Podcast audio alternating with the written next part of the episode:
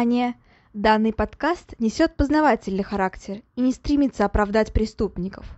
В подкасте часто упоминаются убийства, насилие, алкоголь и запрещенные вещества. Автор против всего вышеперечисленного, и он надеется, что и вы, дорогие слушатели, с ним согласны. Мурашечного прослушивания!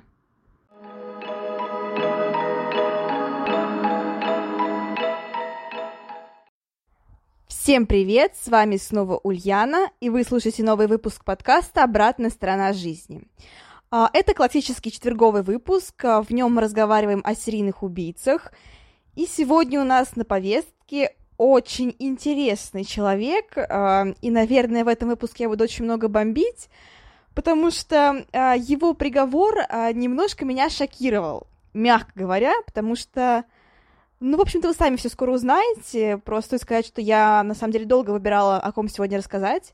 У меня было два главных претендента. Это, собственно, Гравита, о котором вы уже прочитали, наверное, в названии.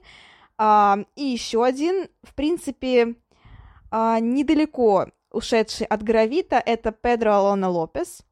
Но про него, думаю, расскажу, расскажу уже в следующий раз, а может быть через несколько выпусков, чтобы вы немножечко не перепутали их, потому что на самом деле их довольно легко перепутать. Они во многом схожи, и, в принципе, их образ э, действия, так скажем, и поведение, и, в общем-то, в целом они реально схожи.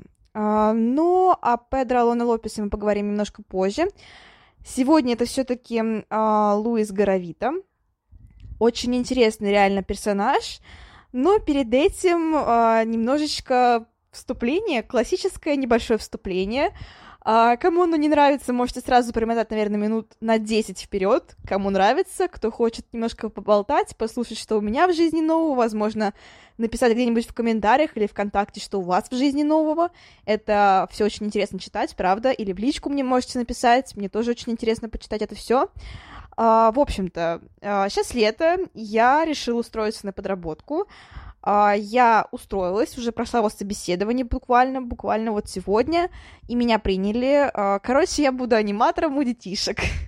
А, я почему смеюсь? Потому что, наверное, мой характер и то, что я веду подкаст такой про серийных убийц, наверное, немножечко не вяжется с образом аниматора детского. И я очень сдерживаюсь от того, чтобы в процессе, так сказать, выступления, в процессе представления а, в образе какого-нибудь клоуна не начать рассказывать про, про какого-нибудь Гейси, который тоже был клоуном и аниматором у детей. Серьезно, для меня это прям будет подвиг, если я удержусь от, от этого. Но я думаю, что удержусь, потому что, ну, типа, зачем ломать детям психику, да? Правильно? Если ее ломали мне, значит, я должна ломать всем ее. Ну, в смысле, то, что я просто с детства этим увлекаюсь, мне никто ничего как бы не говорит, ни родители. Спасибо им огромное за это, правда. То, что у меня в детстве не было цензуры вообще, очень сильно отразилось на моем характере, потому что я очень раскрепощенный человек, и с моими родителями я в очень хороших отношениях, и я могу с ними говорить буквально обо всем, то есть вообще обо всем, потому что цензуры у меня никогда не было, то есть э, ни на что. Я с детства увлекалась маньяками, Стивеном Кингом, хоррором и прочим, прочим, прочим. И мало того, что мне это разрешали, так еще папа мне покупал различные страшные книги, типа про монстров, там, про убийц серийных, про психологию маньяков и тому подобное. И мне все это очень нравилось, как и нравится сейчас. А, что еще можно сказать? Что я почти что прошла весь медосмотр. Это заняло очень много времени. Ну, то есть, вот, наверное, я уже месяц с ним вожусь. Да, наверное, месяц где-то я с ним уже вожусь. Uh, много анализов, очень много, но, в принципе, я его прошла, вот уже почти осталось только сдать мне натив. Это кровь из вены, опять же. Ну, там ничего страшного, просто это платно сдается, поэтому в другом месте буду сдавать. А так, по всем анализам все хорошо, и, ну, вот кроме офтальмолога, понятно, что я очки ношу, поэтому у меня отличного зрения быть не может. То есть там минус 1,75, э, по-моему, ну, по классике. Я ничего не ожидала как бы большего. И, собственно, все. А по анализам все окей, я тоже этому рада, потому что я очень давно не была на медосмотре, и, наверное, уже стоило его реально пройти. А, еще сходила к зубному, кстати, тоже прикольно. Не бойтесь зубных, а, они вам ничего не сделают страшного, если, конечно же, это не Гарольд Шипман, но я думаю, вам ничего не грозит, если вы не пожилая старушка, которая может оставить большое наследство.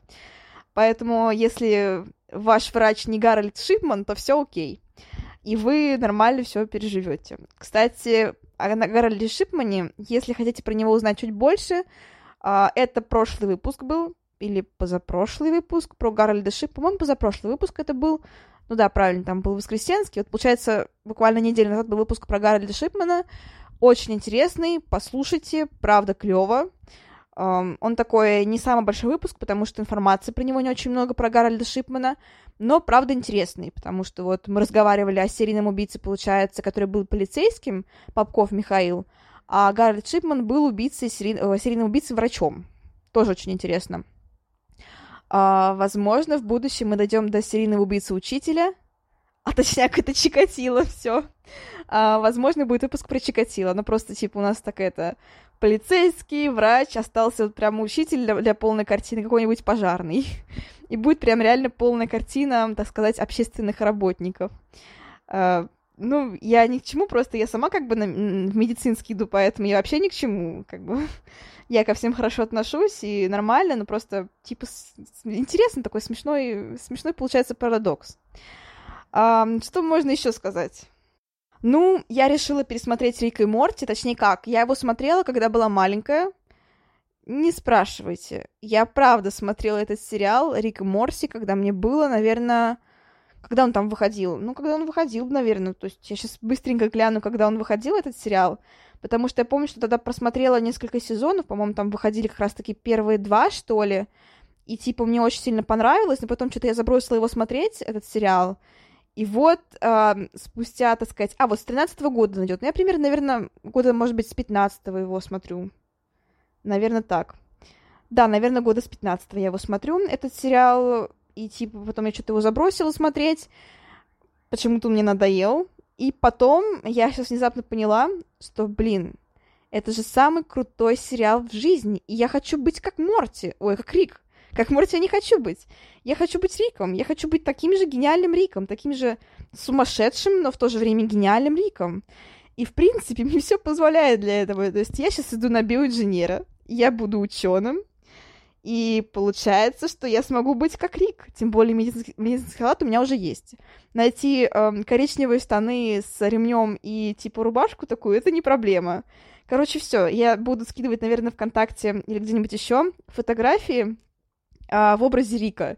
Потому что меня этот дед просто поразил. Я обожаю таких персонажей. Там, знаете, немножко сумасшедших, гениальных персонажей. Ну, вот кроме, наверное, Тони Старк, мне почему-то Тони Старк не нравится. Прям, не знаю, не знаю почему. Мне нравится Капитан Америка очень сильно, а Тони Старк не очень. А, но, правда, вот, типа, такие немножко сумасшедшие такие персонажи, типа, там, Джек Воробей, опять же, а, Рик, там, остальные, там, Шерлок. Очень много крутых персонажей, которые прям я люблю. И вот Рик в их числе, и прям он очень мега крутой, правда. Я хочу быть как Рик, такой же сумасшедший, такой же гениальный. Ну, пожалуй, алкоголиком я не хочу быть, вообще никак не хочу, но вот его гениальность это прям что-то с чем-то. Короче, я сейчас пересматриваю первый сезон, вот я пока что в конце первого сезона уже, буквально за несколько, за два дня, да, я пересмотрела а, почти весь первый сезон. Ну, а что такого, типа, это же прикольно. Вот, да, у меня буквально осталось прям совсем чуть-чуть. Короче, правда, очень крутой сериал, и кто не смотрел, я всем очень сильно советую, потому что даже если вы не любите анимацию, а таких много, например, мой папа не очень любит анимацию, но на что этот сериал крутой, прям очень крутой. То есть вот в топ э, любимых моих анимационных сериалов он, наверное, стоит на первом или на втором месте. Да, потому что он делит место, короче, с Аркейн. потому что Аркейн тоже, это что-то с чем-то, я невероятно обожаю этот мультсериал. Он гениальнейший. Аркейн — это просто моя любовь. Вот так вот. Аниме, как-то я смотрю аниме, конечно, но не прям, чтобы так очень часто, хотя Хаяо Миядзаки очень сильно люблю. Больше по, по полнометражкам, короче. А вот именно такие вот анимационные сериалы по типу Рик и Морти там, какого-нибудь, что-нибудь такое, короче, там Харли Квин был, был неплохой сериал, но что-то к концу второго сезона мне не очень понравился, на самом деле, но неплохой. Или вот я говорю, там, Аркейн, это прям гениальнейшие мультсериалы, которые я просто обожаю.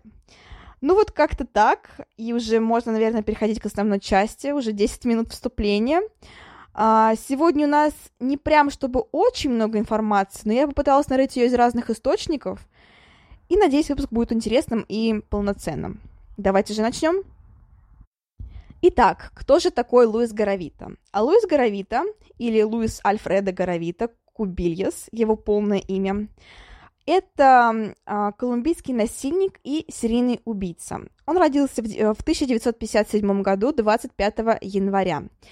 А, также вы могли слышать его прозвище под названием «Зверь» или «Лабестия». Навер- наверное, я прочитала правильно. Я не уверена, по-моему, же это, не, это же не английский, поэтому надеюсь, что я прочитала правильно.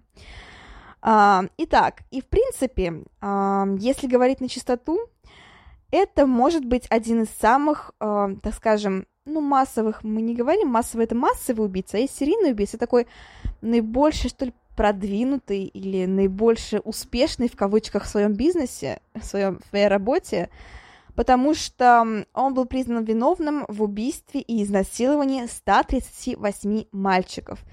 Однако количество жертв может быть больше трех сотен. Это невероятное количество, и, в принципе, как вы помните, Гарольд Шипман тоже обвинялся там в убийстве всего лишь нескольких человек, там буквально там больше 10, по-моему, 15 человек, а, но при этом его подозревали в убийстве больше там тоже 300 человек. И вот здесь та же самая история, хотя здесь признали его виновным в убийстве 138 мальчиков. Но то, какой срок ему дали, короче, это Ладно, это отдельная история, к ней вернемся чуть позже, но я, правда, буду бомбить. И сейчас я смотрю на а, вот эту вот линию звукозаписи, я вижу, что там, где я возмущалась, такие красненькие черточки появляются. Короче, я постараюсь не возмущаться так сильно. А, итак, а, Луис Альфредо Горовита.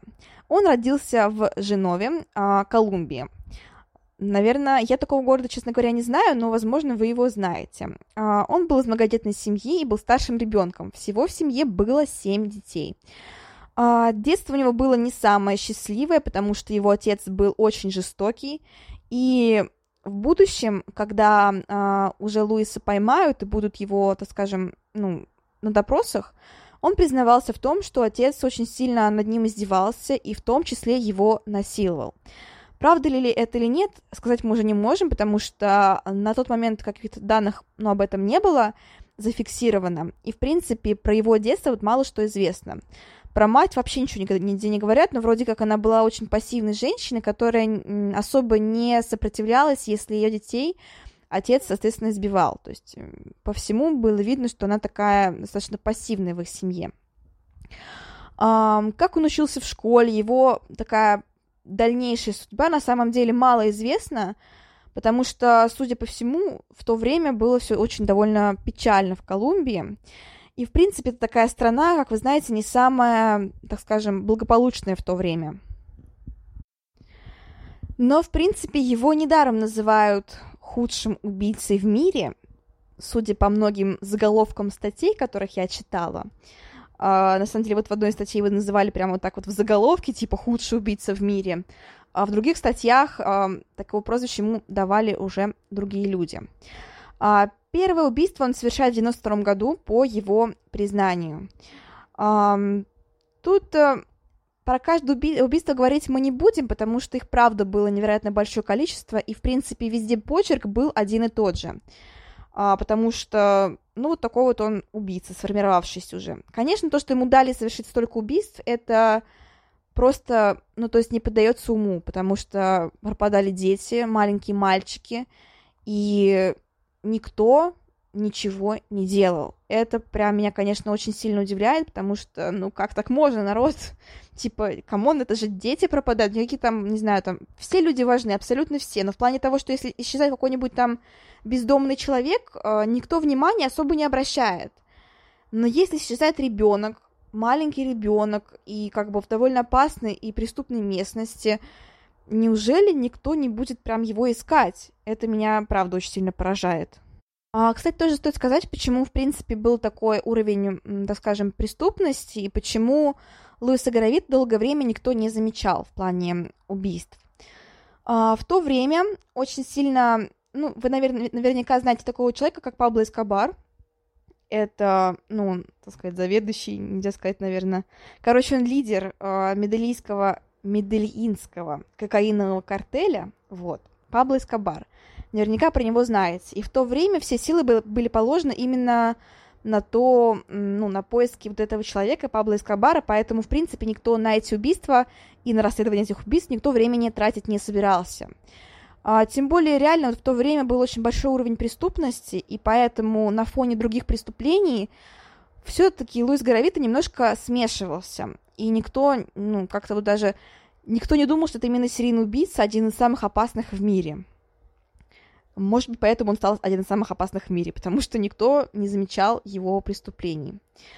А, в общем-то, в то время никто не занимался расследованием исчезновения детей, и поэтому Горовита особо даже, ну, так сказать, не, какие-то не пытался строить какие-то хитроумные планы по убийству, а, хотя каждой жертве он выбирал осторожно очень и, в принципе, очень осторожно их убивал.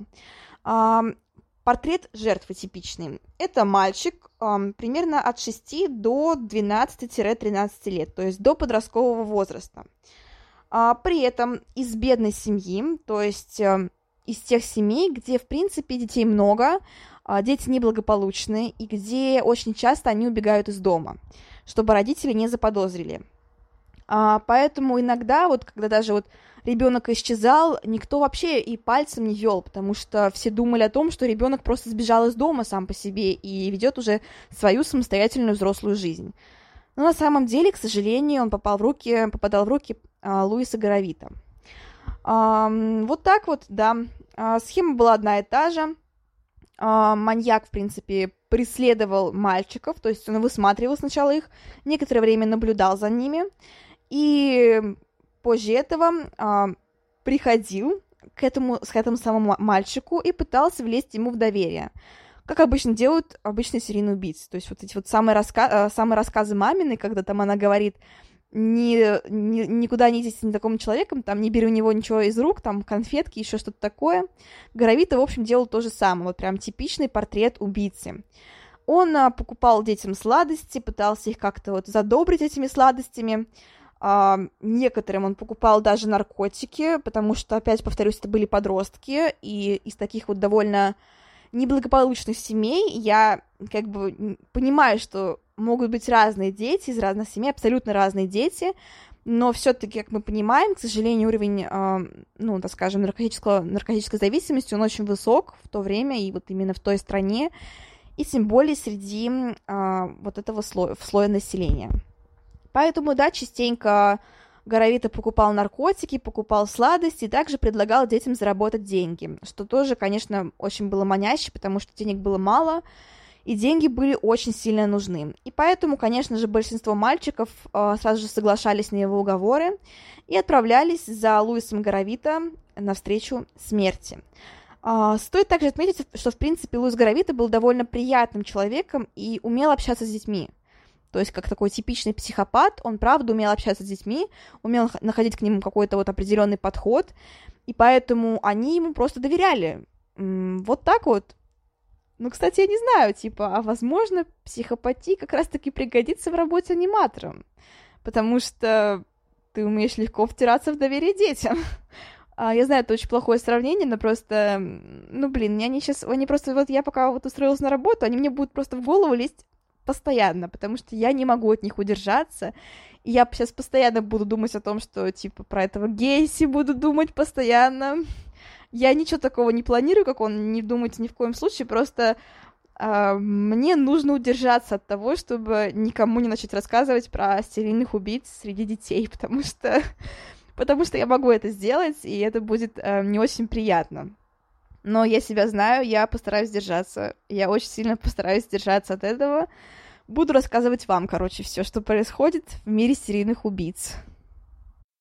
Но нам, пожалуй, уже стоит продолжить, потому что я снова начинаю отвлекаться, снова начинаю уезжать не в ту степь вообще, и это мое любимое занятие. Я обожаю отклоняться от темы, это прям моя такая слабая сторона. Я начинаю рассказывать про что-то одно, потом переключаюсь на что-то другое, и все, меня уже не остановить. Бесконечный просто поток мыслей, это, это прям я, да, это мой бесконечный поток мыслей. Итак, ладно, продолжим про Горовита. А, он увозил детей под предлогом что-нибудь съесть сладкое, или наркотики, или работа, как я уже говорила. Он уводил их подальше от э, людной местности. А, дальше он а, подходил к жертве сзади, набрасывался на нее и насиловал. А, конечно же, он тоже ее связывал, чтобы жертва ни в коем случае не пыталась сбежать. Блин, жертва такое слово неприятное. Давайте говорить мальчик, потому что, ну, как-то не, не хочется их обезличивать. Все-таки это маленькие мальчики, которые, к сожалению, вот так вот очень ужасно умерли. Поэтому буду говорить мальчики, не буду говорить жертвы. Не нравится мне это слово. Итак, а, Горовита, в принципе, никогда не пытался скрыться, хотя вот и старался бывать в таких вот безлюдных местах, но при этом эм, улику он не заметал вообще никак, и как-то даже не старался, в принципе, скрыться, и при этом его очень долгое время не могли поймать, что тоже, конечно же, прям ужасно, стоит сказать. Эм, наверное, поговорим все-таки про одну из жертв. Я нашла информацию, вот очень мало имен, правда, очень мало имен. Я вот нашла информацию про мальчика, которого зовут э, Роланд э, Дельга, Дельгадо э, Кинтера. Вот так вот. И его он мало того, что изнасиловал, он, он еще очень долго его избивал палкой.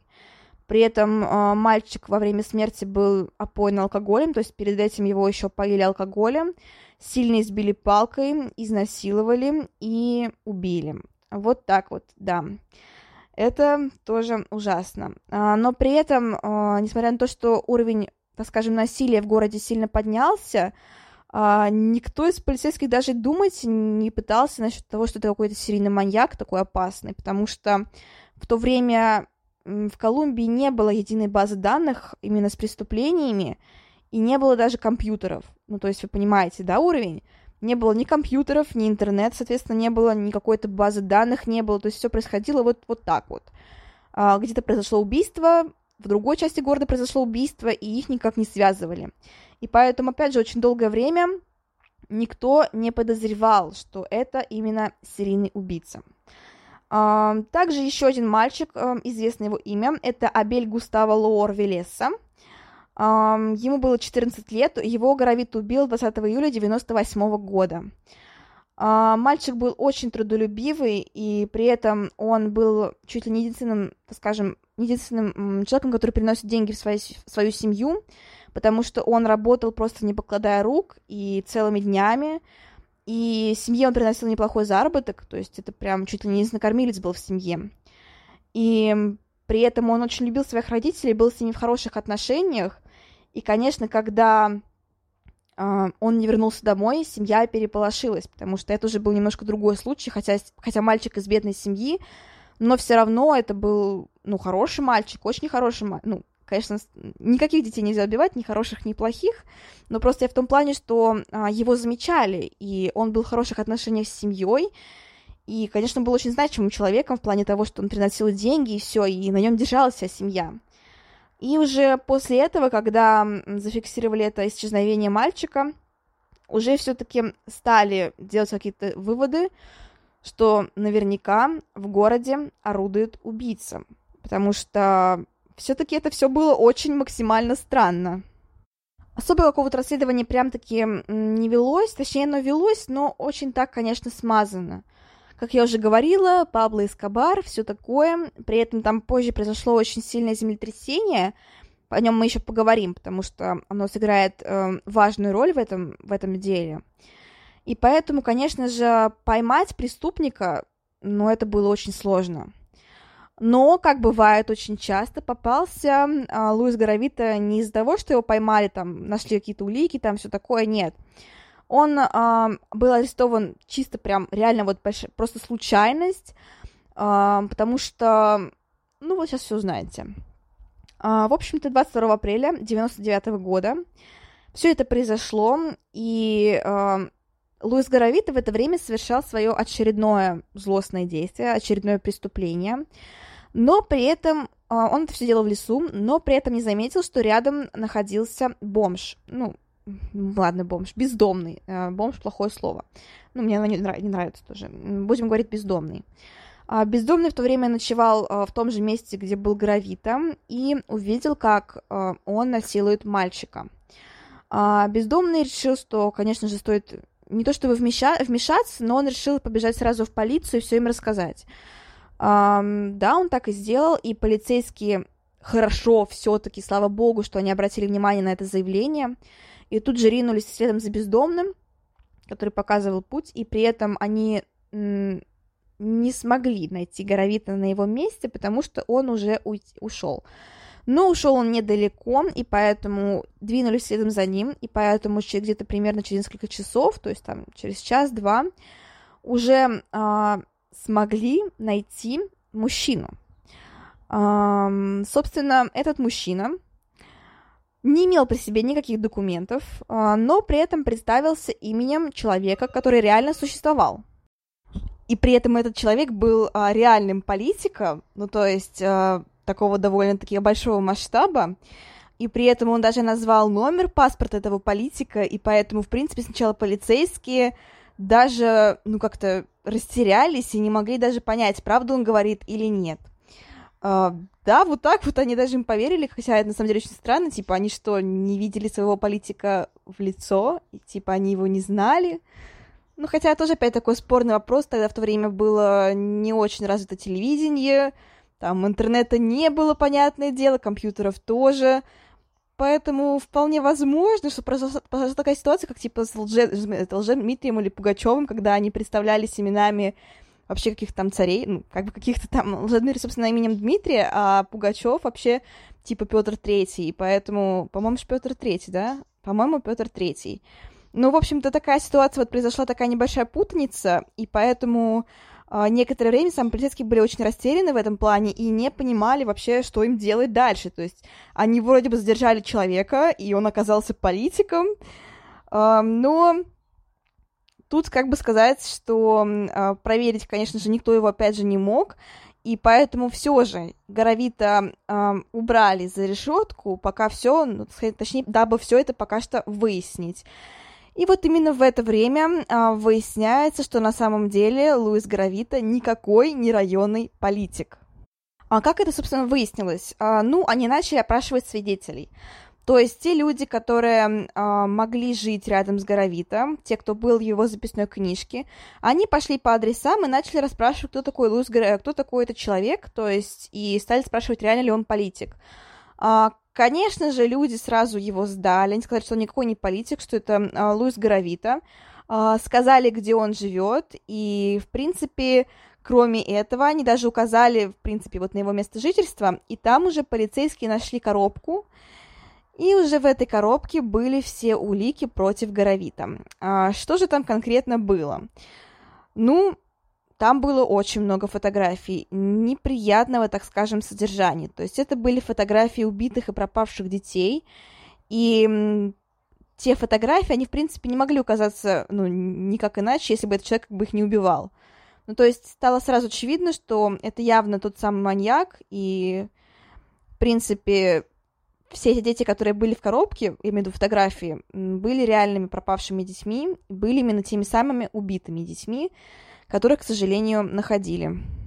Ну, я имею в виду то, что, к сожалению, в смысле убитыми находили. А, конечно же, сразу пошел вопрос о том, чтобы Горовита сделать виновным. Так, собственно, и произошло. А Горовита, видя, что ему не удается никаким образом уйти из последствия, он стал понимать, что, собственно, все. На этом его карьера подошла к концу, хотя мы поговорим еще об этом, но как бы его карьера подошла к концу, а карьера, ну, в кавычках.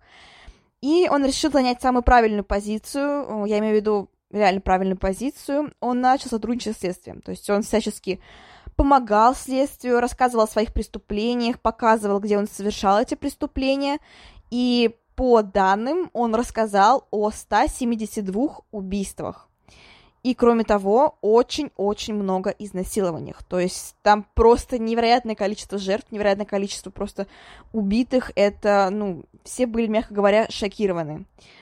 Вот так вот. Но там, что было, почему возникла небольшая путаница еще в то время, потому что uh, 25 января 99 года произошло землетрясение, и, к сожалению, оно было очень сильным, и оно унесло жизни больше тысяч человек. И, к сожалению, а, не могли понять, кого из этих детей убил Горовита, а кто вот пропал из-за землетрясения, потому что, правда, очень многие люди в то время пропали, и очень многие были убиты. Это было, вызвало очень, ну, небольшую путаницу, потому что но это правда было странно. Поэтому некоторые случаи убийства Горовита не могли подтвердить, просто потому что, ну, как бы было непонятно, кто их совершил на самом деле. То ли это было землетрясение, то ли это был он. Поэтому, конечно же, погодные условия здесь такие вот такую сыграли не очень хорошую штуку. Хотя, опять же, я повторюсь, не было ни интернета, ни компьютеров, ни телевизора, и, конечно, ну, мне кажется, ввести следствие в таком вот э, масштабе, типа, без всего этого, конечно, было, мне кажется, невероятно сложно. Я, в принципе, не понимаю, как это можно сделать. Ну, то есть, блин, это же вообще ничего нет. Не, я вот просто не понимаю. То есть мы сейчас как бы возмущаемся, что у нас мало каких-то там способов, типа, нам недостаточно там оснащения, там еще чего-то, и мы такие все жалуемся, что нам как-то не так все. Но в то время не было вообще ничего, и полиция работала вот, ну, я не понимаю как. Вот правда, это, мне кажется, было невероятно сложно. Никаких тебе баз данных нет. Нельзя ни, ни с чем улики сравнить, только вот все вручную делать, типа без компьютера. Нет телевизора, даже фотографии нельзя увидеть. Ну, вообще ничего нет. Это, конечно, просто ужасно. Тем более, это Колумбия, и ну, мы должны понимать, что это не самый благополучный, мягко говоря, район. Ну, то есть, понятно, что во всех странах были свои минусы, это, ну, как бы это не утопии, но просто, конечно же, в Колумбии там был невероятный рост преступ... преступности и вот именно, скажем, наркодилерства. И, в принципе, не самая, так скажем, приятная и безопасная жизнь. Поэтому, конечно же, вот э, Горовита... Ну, Горовита все равно сумел выделиться на этом фоне, потому что убить столько человек, и, по сути, мы поговорим буквально вот совсем скоро о его наказании, которое я вообще не понимаю, но я вам сейчас все расскажу. А, в общем-то, да, он стал сотрудничать с следствием, рассказал о своих преступлениях. А, в общем и целом, а, его, так скажем, ну, ему причисляют около 172 случаев, и при этом, возможно, там было еще больше. То есть э, никто вот прям реальное число не знает. А, к сожалению, опять же, многие документы из землетрясения были тоже утеряны, поэтому подтвердить, кто из людей вот был на самом деле, а кого Горовита, возможно, выдумал, тоже нельзя, потому что, как мы знаем, многие маньяки, они, ну, они любят немножко преувеличивать свои преступления. Потому что, ну, есть как бы два, не знаю, две крайности. Либо маньяк ни в какую вообще не раскалывается, говорит, что вообще это не он ничего делал, типа, ну, все, вообще ни в какую не идет на так скажем, соглашение со следствием. Либо есть другая крайность, когда маньяк, наоборот, себе очень много причисляет жертв и говорит, что он такой вот, ну, типа, знаете, сгорел, сгорел сарай, горей хата. Типа, терять уже нечего, давай-ка я себе накручу еще 200 человек, чтобы быть самым крутым, ну, по их мнению. Вот поэтому непонятно, то есть, ну, скорее всего, я думаю, что все-таки это было на самом деле 172 человека, просто потому что э, он это мог сделать. В плане того, что его никто особо не искал. А, следствие было никакое, мягко говоря. И Горовита был на самом деле очень продуктивным в этом плане. Он совершал много убийств, делал это потрясающе быстро и как бы, ну, даже оставлял, даже особо ничего не зачищая. То есть времени на, так скажем, расчистку места у него, ну, не тратилось никакого. Поэтому он совершал убийство быстро и, так скажем, без каких-то либо, ну, подготовок к ним к ним, просто, просто убивая. Поэтому мне кажется, что все-таки совершить 172 убийства он мог. И изнасилование примерно столько же тоже мог, потому что, ну вот, к сожалению, таковы были реалии в то время жизни именно вот в Колумбии. То есть я не говорю про все страны, но вот, к сожалению, так было. Именно конкретно в этом городе, вот в этой стране, в это время было так. И, к сожалению, это унесло очень много жизни детей. Кстати, насчет тел. А, тела удалось найти, не все, но многие. А, Гравита показывал места захоронений, и да, там были тела. Но, опять же, повторяюсь, а, следствие было, ну, в то время, точнее, были методы не очень, поэтому, поэтому многие тела не удалось опознать, и многие тела, опять же, были утеряны из-за землетрясений вообще. То есть, опять же, с этим возникли проблемы. Но да, тела были, тела находили, поэтому в том, что это был Гравита, не было никаких сомнений, он сам на это все указывал, он сам про это говорил, и сам указывал на те места, где были эти трупы. А, всего ему причислили 138 убийств виновных, то есть он создался 172, а, ну, как бы ему дали за 138 убийств. И при этом, стоит сказать, по статистике, он, правда, убивал очень часто, вот примерно, например, за 91-7 год, в смысле, за один 97 год, он убил 40 детей. То есть вы понимаете, это типа несколько раз в месяц. Это, ну, типа невероятно много. Потому что сколько у нас, интересно, в году недель? А, я быстренько загуглила, в году 52 недели, ну, то есть вы понимаете, это почти что раз в неделю. Есть, то есть хорошо, раз в полторы недели, там, раз в 10 дней. Это очень много. Например, за 94 год он убил 27 детей. Ну, то есть 95 год 18 детей. Очень много, правда. То есть это был невероятная, просто невероятная скорость была. И опять же, я повторюсь, он почти не скрывался. То есть он какие-то такие масштабные планы по зачистке мест, каких-то по укрыванию, там еще чему-то, он вообще не строил. Он просто делал то, что ему нравится. Он убивал. И, опять же, повторюсь, к сожалению, очень долгое время его не могли поймать. Вот так вот, да. И теперь поговорим про одно, наверное, как мне кажется, одно из самых важных явлений, и с чем я вообще никак не согласна, и я не понимаю, как так, это приговор. Сейчас я зачитаю цифры, и вроде бы они покажутся нормальными. То есть ему общий срок у него 1853 года и 9 дней. Это по каждому убийству. Ну, то есть, вроде казалось бы, нормально. То есть, пожизненное по-любому. Хотя, опять же, это вот американская система складывания этих чисел, я вообще, типа, ну, она же такая странная. Типа, come on, челу дали там, не знаю, там он совершил какое-то нереальное преступление, ему дали 10 тысяч лет. Ну, то есть, хорошо, он просидит там, я не знаю, это же, по-моему, а хотя, мне кажется, может быть, у нас так есть, я не уверена. Но, по-моему, так только вот в западных странах, по-моему, у нас другая система, потому что у нас, ну, я знаю, что у нас просто не, эм, непрецедентное правосудие, типа, система, как это называется, короче? Короче, у нас немножко другая система, нам это тоже рассказывали все на обществознании, на истории, у нас были лекции по этой теме, что у нас другая система, не как в Европе, в принципе, и она мне нравится на самом деле побольше, потому что э, понятно, что это все на бумагах, а как работает в реальной жизни, никто особо не знает, но, по крайней мере, на бумагах она звучит куда более уверенно и куда более, так скажем, не знаю, что ли, надежно, чем европейская или американская система. Потому что, ну, правда, это вот система прецедентов, вот это вот все, оно, оно настолько, типа, странное, и то есть оно, ну, оно правда очень странное. То есть у нас как бы есть статья, по этой статье судят. А вот у них есть, получается, прецеденты, и вот уже как бы расчет идет из этого. Я, конечно, не прям... Я хотя и училась социально в этом гуманитарном классе, у нас там было, типа, углубленное изучение, там, пара по обществознанию с крутым профессором, там, по литературе, по истории с крутыми профессорами, но все равно, как бы, прям полностью в эту тему не погружалась, то есть конкретно самого правосудия но все равно, потому что я знаю, а, мне кажется, что наша система все-таки немножко получше. Но опять же, на мой взгляд, каждому свое, я ничего не говорю. Кому-то нравится больше там одна система, кому-то больше другая система нравится.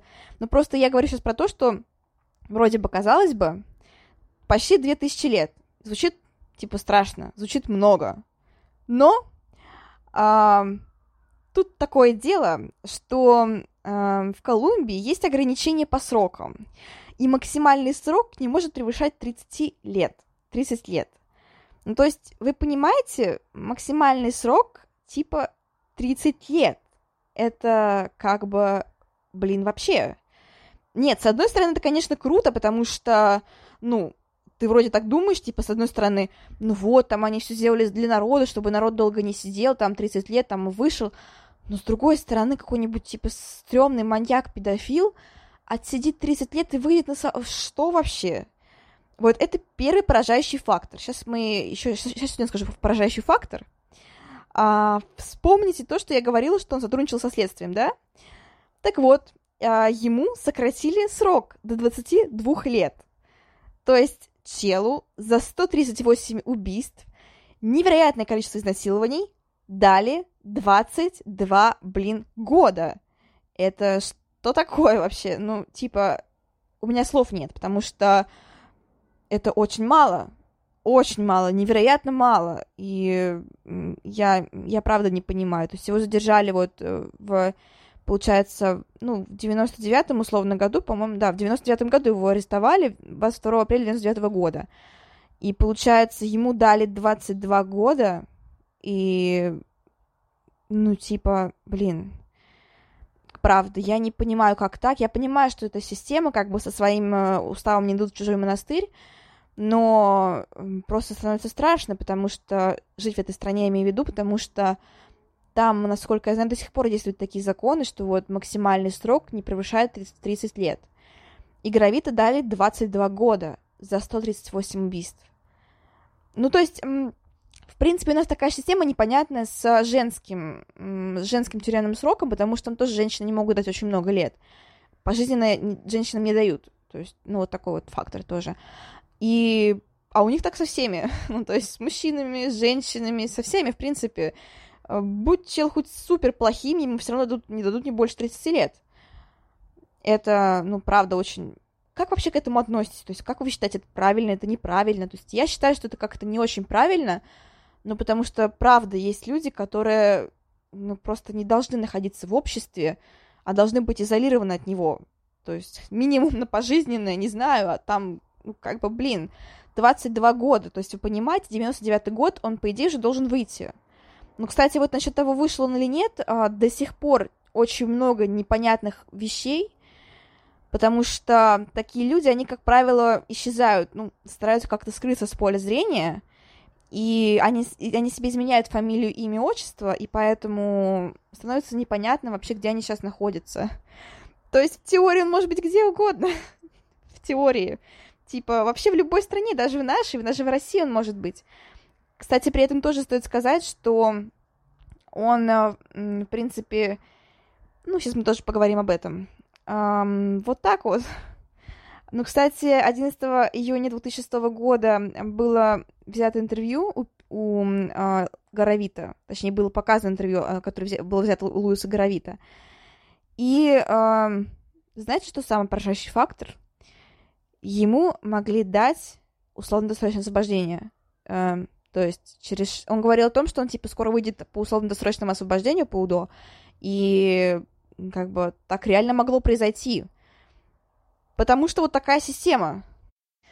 Но знаете, что кроме этого он заявлял? А, что он собирается выйти, начать политическую карьеру и защищать права детей. А, да.